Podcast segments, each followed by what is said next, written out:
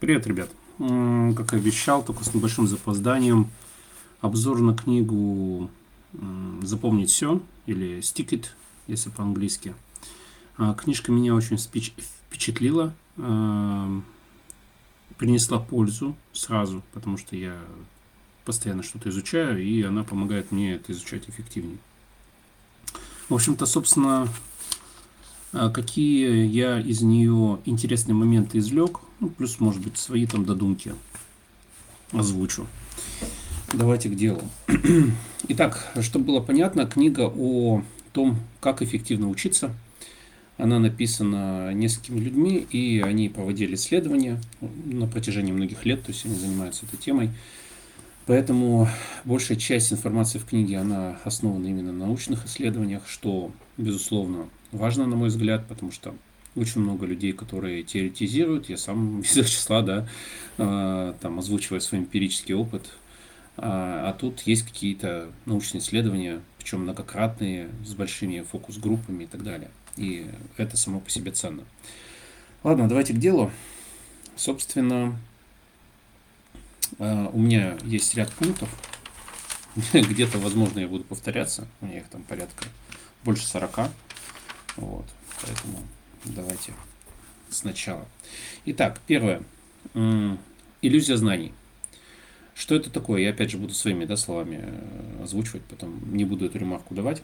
Иллюзия знаний – это когда вы думаете, что вы что-то знаете, но на самом деле, если вас спросить об этом, задать уточняющие вопросы, вы ответить не сможете.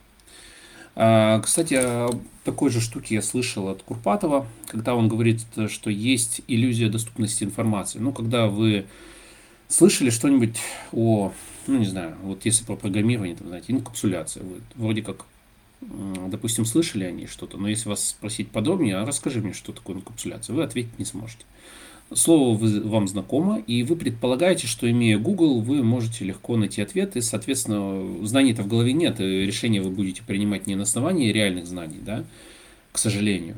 А, и это может принести определенный вред, ну или не принесет пользу. Так вот, в книге же говорилось именно об иллюзии знаний, когда ну, знания у вас не полные. Но вы думаете, что вы знаете эту тему. А на самом деле вы так, по верхам. Название слышали, а в сути не разбираетесь.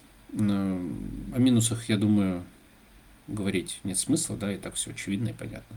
Нет знаний и нет, соответственно, результатов, а, которым эти знания могли бы помочь. Дальше. Многие из нас стремятся, вот следующий пункт, многие из нас стремятся изучить что-то побыстрее. Так вот, э, авторы книги считают, что это ошибка, потому что мы в погоне за простыми знаниями э, не нагружаем свой мозг. Э, соответственно, то, что мы по-быстрому прочитываем, ну, то есть берем книгу какую-нибудь, знаете, вот кто-то даже мне писал о том, что он там раз кабанчика прочитал, два кабанчика прочитал, там книга высоконагруженное приложение, да, то есть, ну, и вот у него там после первого раза не так много информации, потом больше, больше. Вот, возможно, проблема именно в том, что мы быстро и поверхностно читаем подобные книги. Я этим же самым грешил, грешу, может быть. Но я сейчас стараюсь, у меня конспекты и прочее.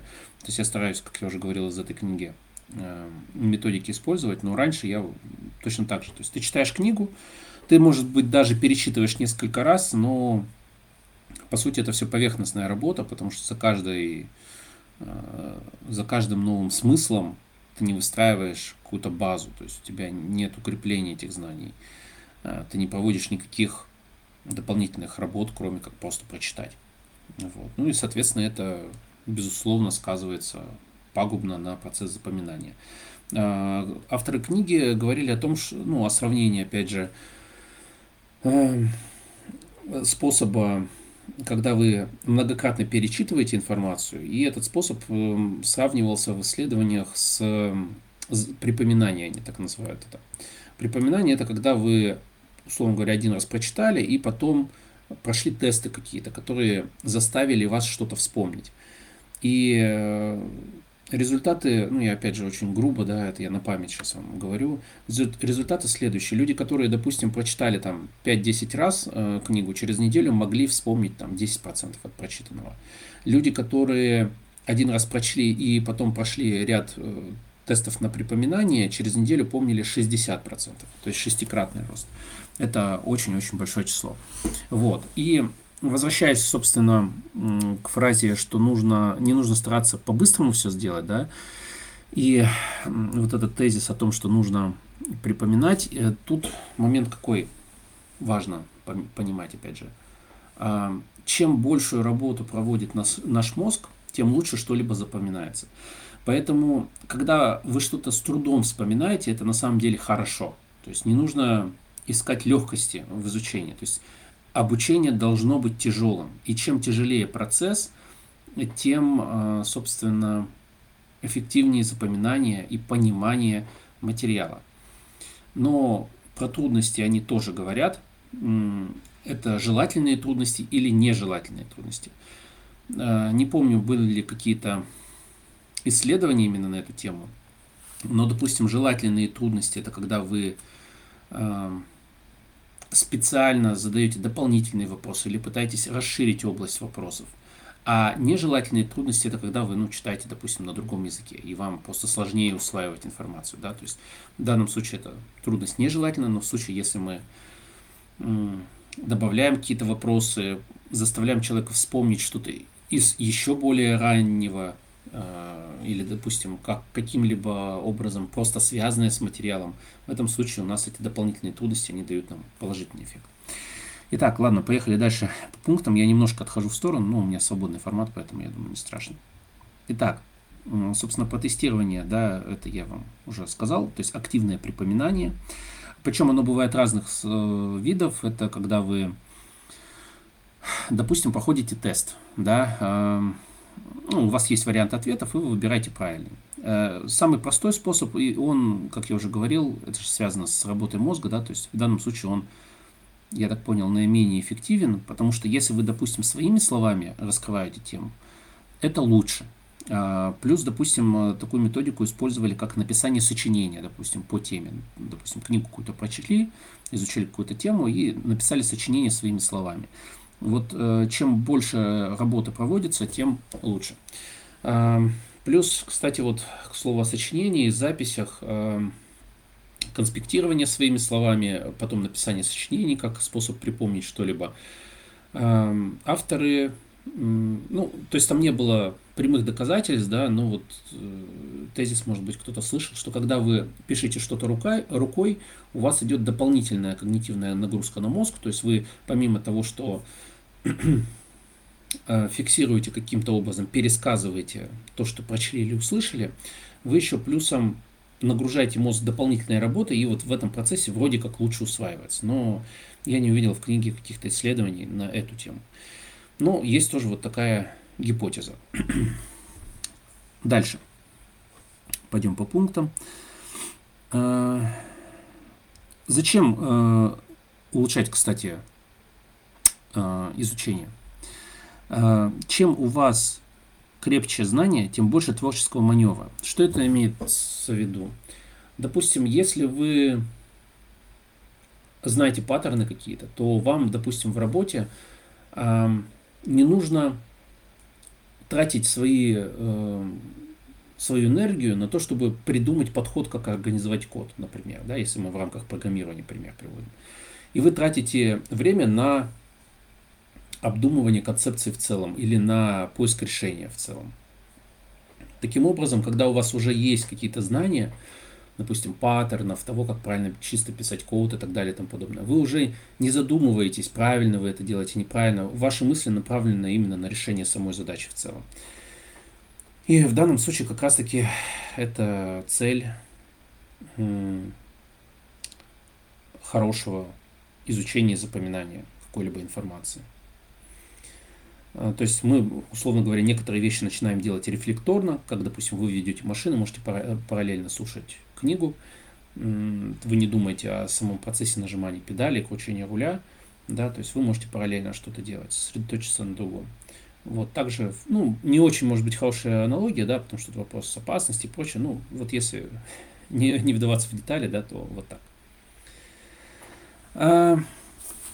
Да, и вот мои пометки по поводу этого. Вы наверняка все знаете о сертификации в мире IT. Ну, вот есть какие-то там Red Hat сертификации, Cisco, но это больше такие по сетям, да, там Java сертификации, Microsoft.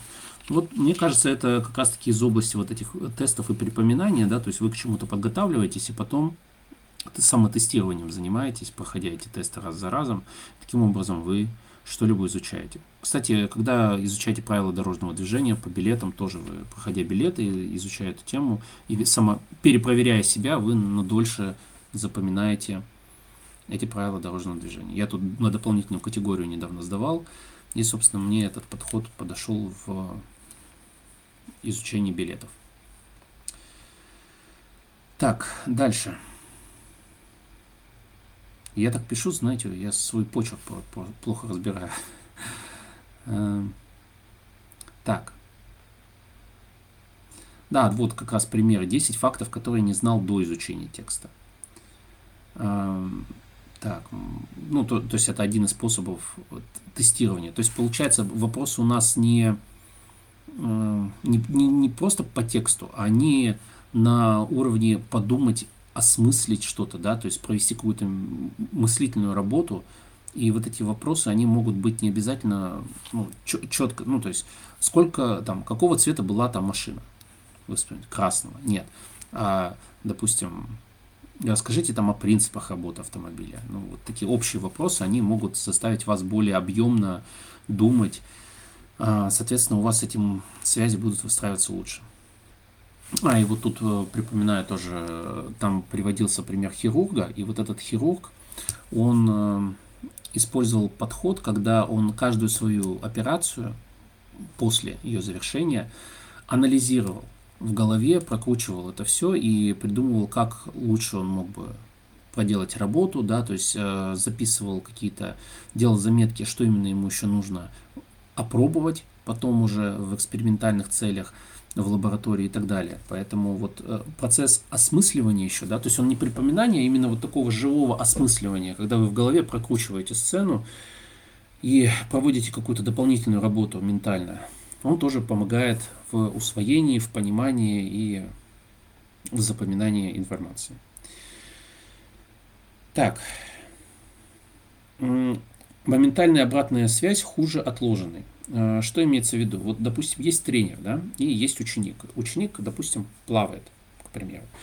И если учитель будет давать обратную связь по поводу неправильных движений сразу же моментально, это хуже, чем если бы ученик доделал, допустим, ну, допустим, он плывет 25 метров, да, и вот если э, ты будешь ему постоянно говорить сразу же вот там руку выше, это ниже, там направо, налево и так далее, это будет хуже, чем он доплывет 25 метров, и потом ты ему скажешь, так, смотри, ты вот когда плыл, рука выше, это ниже, это, ну и так далее.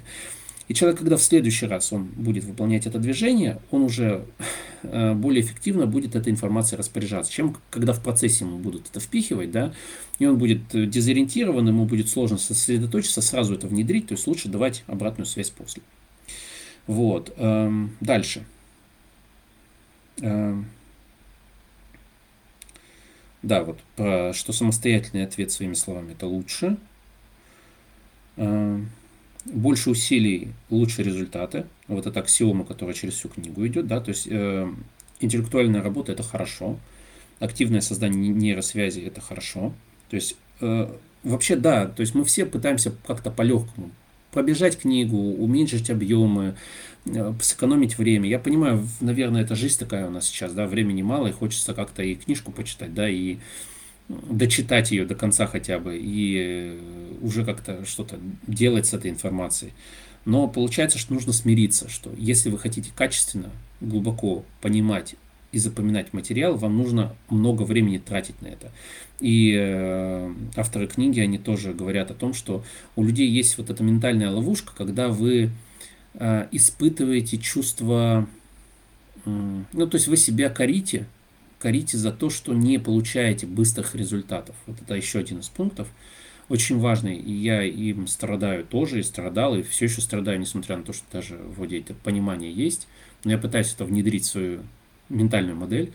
То есть, если вы делаете что-то ну, изучаете что-то. А другой человек говорит, блин, да я эту книжку прочитал там за месяц. Ты такой сидишь и думаешь, блин, как я там, допустим, несколько дней только тезисы из э, первых двух страниц извлекаю, да, а ты там за месяц книгу прочитал. Ну, возможно, он быстро пробежался, да, и тут э, вопрос же как бы не гонки, да, а того, что вы конкретно для себя хотите. Если вы хотите именно качественно изучить этот материал, то нужно просто принять то, что качественное изучение информации, оно долго, это нормально. То есть не корить себя, не э, гнобить себя этим, а воспринимать, наоборот, это как э, подтверждение того, что ваш процесс, он идет э, нужным образом, так скажем. Да? То есть э, вы хорошо, лучше запоминаете и осваиваете эту информацию. Вы же понимаете, что вот, допустим, если метод Фейнмана, это уже мои собственные заметки, да, если фе, э, метод Фейнмана применить на практике, это когда вы что-то читаете, потом вы пытаетесь это все пересказать и повторяете цикл.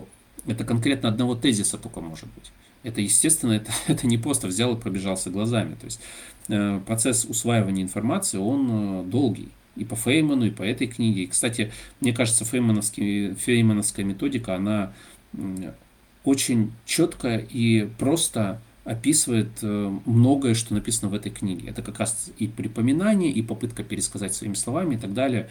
И, по сути, тут можно сказать, что многое по Фейману. Но он очень так, у него очень упрощенная модель из четырех шагов. В данном случае это все-таки больше научные исследования, да, описание разных моментов в изучении, да, то есть разных исследований, разных выводов, которые делали ученые. Соответственно, тут просто информации больше. Но если вы хотите очень коротко и просто, ну, возьмите методику Феймана. Но она не для всех. Кто-то спотыкается на первых двух шагах. У меня тут коллега, он так и сказал, что типа, ну, давайте возьмем первые два, когда будем делать обучающий материал. Я такой, ну, стоп, ребят, а как же еще два? Это же, ну, фундаментально важные вещи, да? То есть э, попытаться кому-то это объяснить, чтобы, и потом упростить это все. До тех пор, пока это не станет понятно, условно говоря, ребенку. Но вот многие отбрасывают эти подходы, и я считаю, что это крайне зря. Если мы пытаемся кому-то что-то объяснить. Ну ладно, пойдемте дальше по пунктам моих заметок по книге. Так, вот, еще очень важно, не давать на тестах оценку.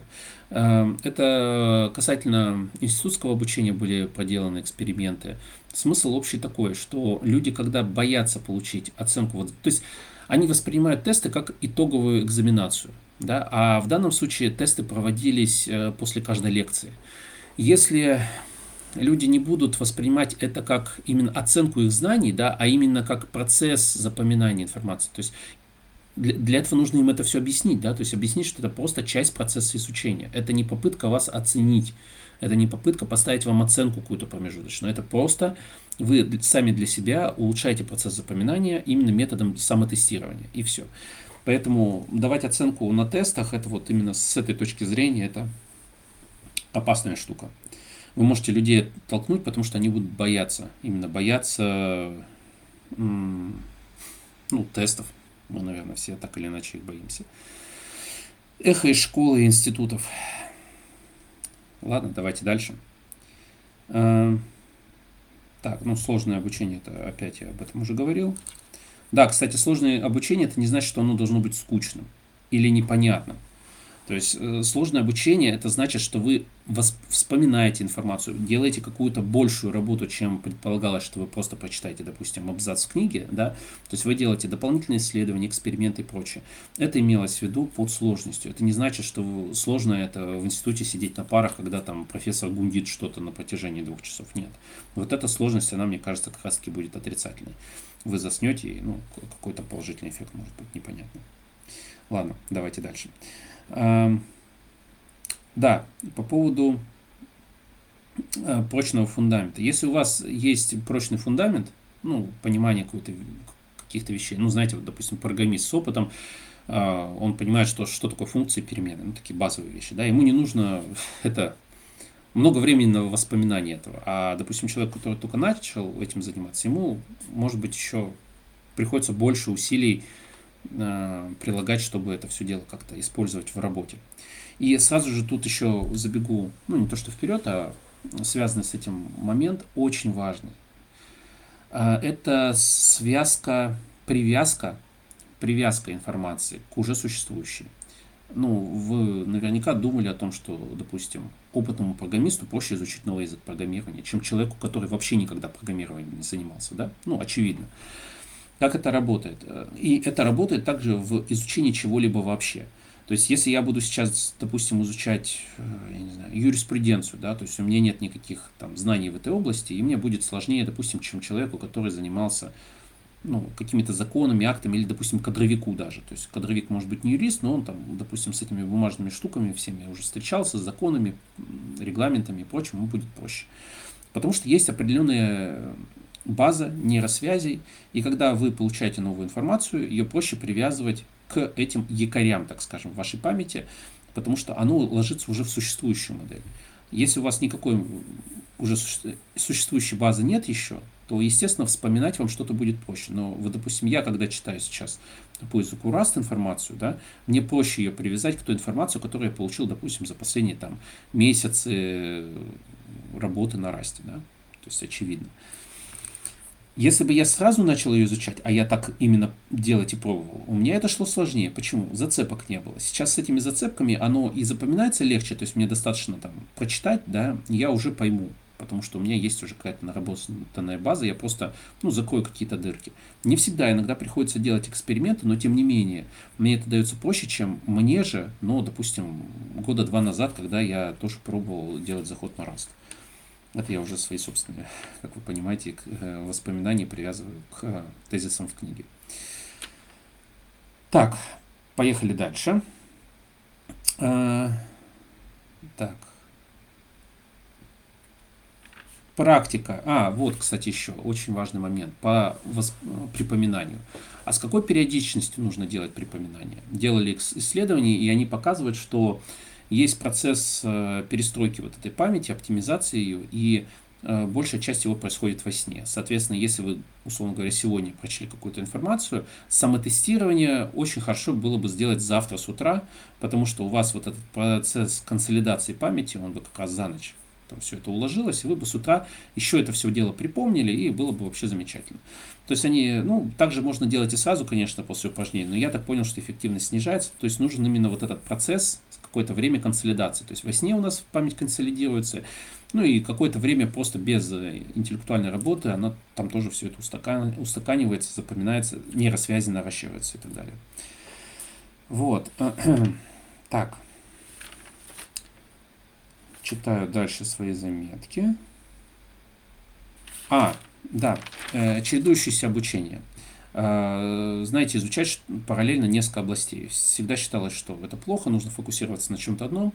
Исследования показали, что наоборот это хорошо и нужно черед... то есть это чередующееся обучение. Оно полезно.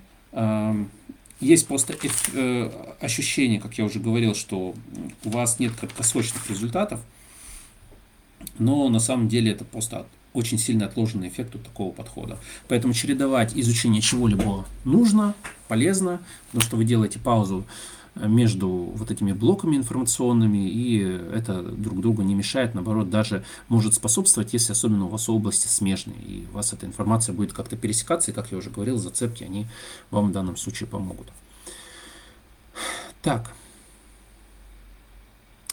Интенсивное обучение плохо, как я уже говорил, да, ну это когда вы там 10 часов подряд сидите на лекциях, э, допустим, по медицинской тематике, э, потом выходите и на следующий день не помните практически ничего из того, что было сказано. Это, собственно, вот об этом. То есть вас нагрузили информацию, вы все забыли напрочь, на следующий день ничего не можете вспомнить. Ну, эффект такого обучения очевиден, но это как раз-таки способ э, проведения, допустим, медицинских семинаров там, или еще каких-то там программистского обучения иногда, да, когда целый день там, людям что-то там читают лекцию, или вот институтского, да, то есть вам читают несколько часов лекцию, потом вы идете на другую лекцию, вам еще несколько часов лекцию читают, за весь день вам начинали, начитали кучу лекций, вы ничего не поняли в процессе, когда пришли домой, вы даже и не вспомните что же, то, что вам говорили. Ну, прекрасно. Мы потеряли один день. А так, год за годом. Ох-ох-ох. Ну ладно, пошли дальше по заметкам. А, да, вот процесс формирования запоминания идет от нескольких часов до нескольких дней. А, чередовать изучаемые предметы хорошо, это то, что я уже сказал. Так, так, так, так, так. Повторение нужно для лучшего припоминания. Это я тоже уже. Так.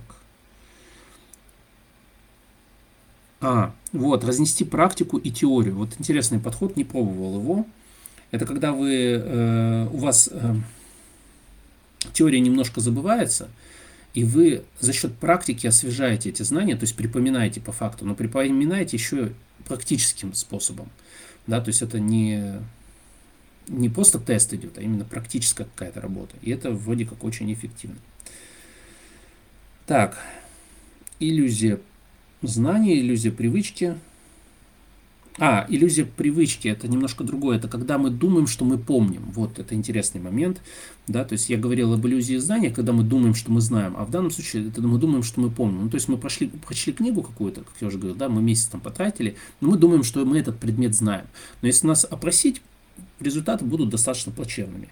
А, потому что именно процент при в как-то информации, которую мы можем достать из памяти, это немножко другая история. И, кстати, по поводу доставания из памяти, это на самом деле тоже интересный момент. То есть у нас есть ну, долгая память и быстрая память, или как это правильно называется, не знаю. Смысл в том, что вот если вы, допустим, я на практическом примере, вы изучаете, допустим, программирование, программируете 5 лет, и у вас вот эти все термины, все, все, все знания, которые вы используете в работе каждый день, оно у вас в быстрой памяти, вы можете легко эти знания доставать. Если вы потом 5 лет будете заниматься, например, не знаю, вот, ну, допустим, экономикой, то, допустим, через 5 лет, если вас спросить что-то по программированию, вам понадобится, естественно, больше усилий, чтобы что-то припомнить. Потому что э, информация в быстрой памяти, она перекрывается процессе ее использования. То есть, чем чаще вы какую-то информацию из мозга извлекаете, она переходит уже, условно говоря, в быструю память, и вы ее быстрее извлекаете, но она перекрывает э, то, что было до этого, перезаписывается, условно говоря. Вот, и это тоже интересный момент. Так, дальше иду по заметкам. Привязка новых знаний к старым, это я уже говорил. Так. Э, а, вот, кстати, э, практическое знание, эмоциональная окрашенность, да, э, это все тоже способ что-либо лучше запомнить. Если вы знакомы с термином мнемотехника, да, то есть мнемотехника запоминания, то есть это вы когда привязываете каким-то живым образом, ну, каким-то образом информацию, там, числа к предметам, да, и так далее. И за счет этого лучше что-то запоминать. вот я тоже проходил в свое время по мнемотехнике курс, и там э, был такой тезис, чем ярче э, образ, да, а ну, это насилие, секс и еще что-то там. Я ничего не пропагандирую, да, но просто говорю, что вот это вот, это области, из которых ярче всего эмоционально появляются вот эти образы тем проще что-либо запомнить. Вот, вот такой тезис. Это еще на том курсе говорили. И тут, э, собственно, в этой книге тоже упоминается, что чем сильнее эмоциональная окрашенность да, чего-либо, тем лучше запоминается. И мы можем провести параллель с практическими занятиями, когда у вас, по сути, есть определенная эмоциональная, в том числе окраска, когда вы что-то делаете, у вас там получается, не получается, но в любом случае вы лучше это все запоминаете и усваиваете, потому что у вас идет э, и эмоциональная подоплека в том числе. То есть вы же не просто механически что-то делаете руками, вы еще об этом думаете, у вас идеи какие-то появляются и так далее. То есть есть, э, ну, может быть, это не, не столько эмоциональная подоплека, но тем не менее она там присутствует. Но опять же, не только к ней это все подходит, то есть практика, практика и прочее, это все в, этой, в этом абзаце все, все в одном. Э, да, вот еще забывается незнание о зацепке, то, о чем я говорил. То есть, э, то есть вы не то, что вы забыли все вообще напрочь, вы вспомните это, просто вам понадобится все больше и больше времени, чтобы это вспомнить со временем. Потому что зацепки, то есть забываются именно не знания, а зацепки, то есть способы выудить эту информацию. По сути, даже сейчас вы можете из детства какие-то данные вычленить, если будете активно пытаться сидеть, вспоминать что-либо детали какие-то всплывут и так далее. Только с этим, кстати, поаккуратнее. У нас есть еще такой момент, как э, дорисовывание информации. Это, кстати, тоже научный факт, исследования проводились. Э, то есть э, люди склонны до... Ну, то есть информация же, она не, как то не полностью хранится в мозге. соответственно, мы склонны додумывать что-то и считать, что это реальность. Проводилась куча исследований, они достаточно шокирующие, потому что вы можете помнить неправильные вещи. То есть, ну, допустим, платье было красным, а не зеленым, а вы вот точно помните, что зеленым. Оно по факту было красным. Вот. Но вы настолько в этом уверены, потому что ваш мозг просто дорисовал эту часть. Вот. И тоже интересный факт, если уж мы говорим про мозг, да, вот эти все иллюзии и прочее, задумайтесь о том э, моменте, что скорость света и скорость звука они отличаются, но когда человек с вами говорит, э, у него звук и движение рта, они синхронизованы. Это ваш мозг синхронизует, собственно, э, движение света на сетчатку глаза и движение звука. То есть ваш мозг дорисовывает это. Хотя по, по факту вы получаете звуковые сообщения позже, чем шевелится рот у вашего собеседника. Тоже вот об этом нужно помнить. Мозг, он не такой простой и не такой очевидный, как нам может показаться. Дальше. Чтобы выучить что-то новое, порой приходится что-то забыть. Это вот, собственно, про эту же э, тему. Так. Для разных событий разные ментальные модели. Ну, это понятный, я думаю, очевидный факт, да, то есть у нас есть ментальная модель для каждой области действий, и, собственно, мы в рамках этой ментальной модели можем эту ментальную модель расширять, наращивать туда знания и так далее.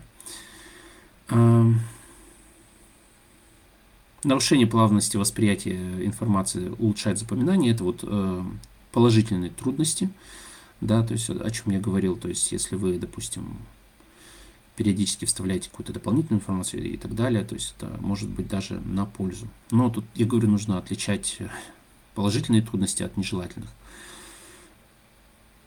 Генерация тоже улучшает э, при, запоминание информации. Это когда вы пытаетесь найти ответ на вопрос вместо того, чтобы получить этот ответ.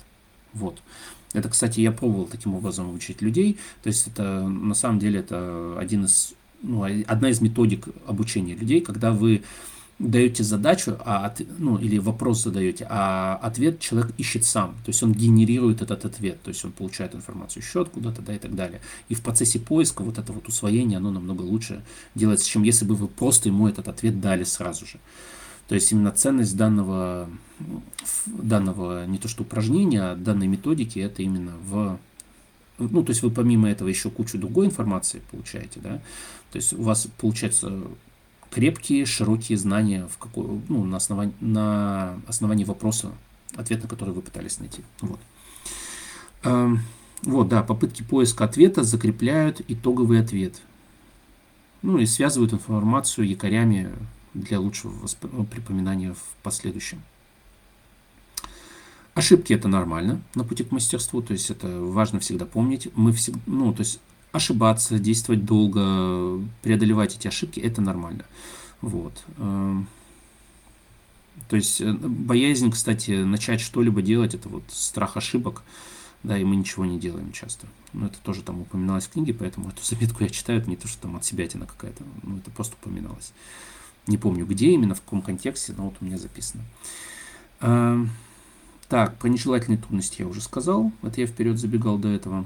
Эм, Трудности должны развивать необходимые навыки и являться препятствиями из реальной жизни, иначе они нежелательны. То есть, если мы эти трудности генерируем, то они должны быть связаны с реальностью, а не просто, что мы взяли и выдумали какой-то какой-то вопрос, да, который э, на практике никакого значения не имеет. Вот. Дальше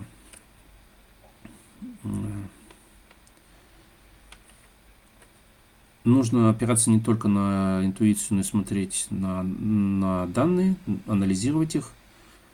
Эм, ну, это вот как раз скорее больше именно про тестирование, да, и иллюзию знаний, иллюзию, иллюзию запоминания. Так. Так. Читаю дальше. У меня такой почерк уже. Он, по-моему, чем дальше, тем хуже становится. Так, так.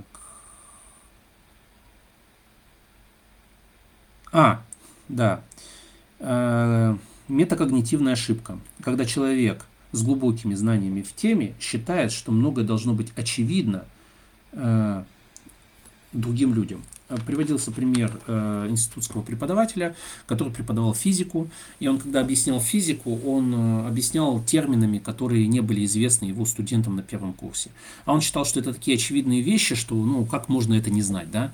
Это вот, кстати, в преподавании программирования, прямо вот, и в комментариях даже к вопросам у людей, люди такие, ну, что ты не знаешь, ну, это же очевидная вещь. Это вот метод когнитивная ошибка, когда у людей в их ментальной модели это все настолько фундаментально укреплено, ну типа, как ты можешь не знать, что такое переменная? А зачем, как ты можешь не понимать, зачем эта переменная нужна? Это же так очевидно. А человек не знает, у него метамодель вообще пустая в данной области, и он не понимает. Соответственно, если вы хотите чему, чему кого-то чему-то научить, то нужно пробовать именно подойти к его ментальной модели, то есть упростить это до нужного уровня. И, как там говорилось, лучшие учителя студентов это сами студенты, то есть потому что у них там ментальная модель, она одинаковая, плюс-минус, да, и, соответственно, им будет проще что-либо объяснить. Или вот такая концепция, которую коллег, коллеги предложили, что лучше делать курсы тому человеку, который сам изучает эту тему, потому что мы, допустим, имея опыт, мы можем не, не понимать, что именно человеку непонятно. А вот человек, который изучает этот язык программирования, допустим, ему проще, таким же, как он, а, объяснить вот эти простые вещи, потому что он сам, вот для него это очевидно, что это проблема. А для нас это может быть казаться, что это ерунда. Это очень фундаментальный, важный момент э, про обучение людей, в данном случае не только программированию, вообще чему угодно. Вот. Я вам привел пример из физики, это в книге было описано из программирования, это моя собственная практика в жизни. Так, тренируйся так, как играешь. Ну, тяжело в учении, легко в бою, наша старая э, русская там пословица. Э, соответственно, в данном случае это вот так обыграно, тренируйся так, как играешь. То есть э, ваши тренировки должны быть приближены к реальности. Как много курсов тренируют вас, чтобы это было приближено к реальности, к сожалению, очень мало. Ну вот, недавно человек тоже хороший комментарий на ютубе написал, мне понравился. Он говорит, что а почему никто не, у, не учит, разбирая реальный код на гитхабе? Почему все начинают с каких-то там других вещей? А в реальной жизни ты в основном в Sledges копаешься, например, да? Вот, а то, что тебя обучали на курсах, вообще никак не связано. Очень хорошая мысль, на мой взгляд, и она как раз-таки вот эту, тренируешься так, как играешь, она вот эту, этот тезис поддерживает. Научение структурирования. Структурирование. Так, анализировать. А, да, э, научение и структурированность. Э, в общем, умение анализировать не слишком важную информацию и выстраивать, достраивать на основании этого, додумывать какую-то модель, да, то есть э, это, знаете, извлечение смыслов из книг, например. То есть, что хотел сказать автор, да, один человек понял один смысл, другой десять. То есть вот это вот тоже умение, определенный навык, когда вы можете выдирать больше информации из каких-то источников информации, боже мой, тавтология, вот, но тем не менее, вот. То есть вы перестраиваете свою модель, да, то есть вы... А, ну и плюс там еще вот эта вот рефлексия, то есть вы когда перестраиваете свою модель, а, на основании знаний, да, каких-то, то есть вы не уперто следуете старым канонам, а вы что-то дорабатываете, то есть у вас э, модель да, знаний, она то есть вы ее доделываете, достраиваете, добавляете знания, меняете что-то, меняете структуру эту, да, если узнали что-то новое, оно противоречит, вы не стесняйтесь это все изменяете в голове своей. Так. Так. Это, так, обучение. Это... А, обучение это не один инструмент, да.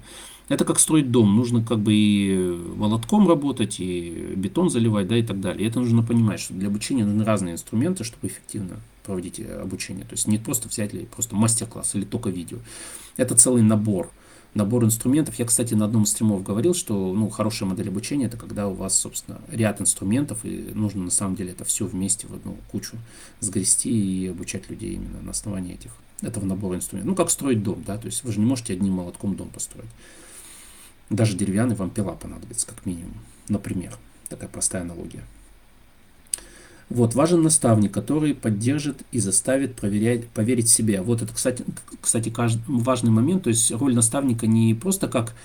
То есть понятно, что он задает вам вектор движения, но он еще на, в моменты, когда вы в себе разочаровываете, что у вас не получается, что вы слабы и так далее, он вас будет поддерживать и говорить, что у вас все получится, и давать какую-то объективную, может быть, оценку со стороны, да, то есть вот это ты знаешь, это ты на самом деле уже знаешь, давай пошли дальше, чтобы вы не застопорились просто там, варясь в своей голове, в своей каше. Вот. Но также важно самому верить в слова наставника. Вот, кстати, это и Курпатов об этом говорил, что нужно, чтобы авторитет признавался. То есть не просто, что это наставник и наставник, а что вы доверяли наставнику. Если вы будете ставить под сомнение слова наставника, ну, он для вас не авторитет, то есть смысл тогда с таким наставником работать. Вот, найдите лучше другого какого-нибудь. Потому что если вы это не принимаете, вы не будете это использовать. Понимаете? Надеюсь, это, вот, это важный смысл. Потому что иногда мы берем наставника, сами в него не верим, и ну, продолжаем с ним сидеть, потому что, ну, как бы, ну, наставник же. Лучше поменяйте наставника в таком случае, это я от себя уже добавляю. Так. Наше мнение о собственных способностях влияет на наши действия. Да, ну, очень важный тезис тоже. То есть э, наши решения же принимаются на основании наших убеждений. А наши убеждения, они пластичные, они могут быть чужими, а могут быть нашими. соответственно, это все влияет на то, как мы действуем. Вот. Так. А, способ подачи не так важен, как мотивация. Делались исследования, то, что вот все говорят, что кто-то лучше там визуально воспринимает, кто-то лучше воспринимает там э, в текстовом формате. На самом деле мотивация намного важнее оказалась, да, мотивация и умение учиться, чем то, как, в каком формате это все подавалось. Вот удивительное раз, раз, опровержение вот этого заблуждения, то есть это оказалось заблуждением, на научных исследованиях э, показали, что именно подход к обучению и мотивации обучаться, да, что не то, что, ну, мне видео не заходит, я вообще ничего не буду делать, да, то есть без этой ерунды. Э, вот именно подход именно научный к обучению и мотивация, чтобы вообще продолжать это делать, вот это влияет именно на процесс обучения, а не то, в каком формате, в текстовом или в видео, или там в аудио вам это все подают. Э, вот так, дальше. Э, Тип материала должен соответствовать подаче. Ну, то есть, как бы геометрия должна быть визуальной, литература на слух, ну и так далее. Да? Надеюсь, этот тезис тоже будет понятен. Ну, пожалуй, наверное, и все. У меня, по-моему, были еще какие-то заметки, вот, но я сейчас уже не успею, к сожалению, записать это все, поэтому пока, пока все.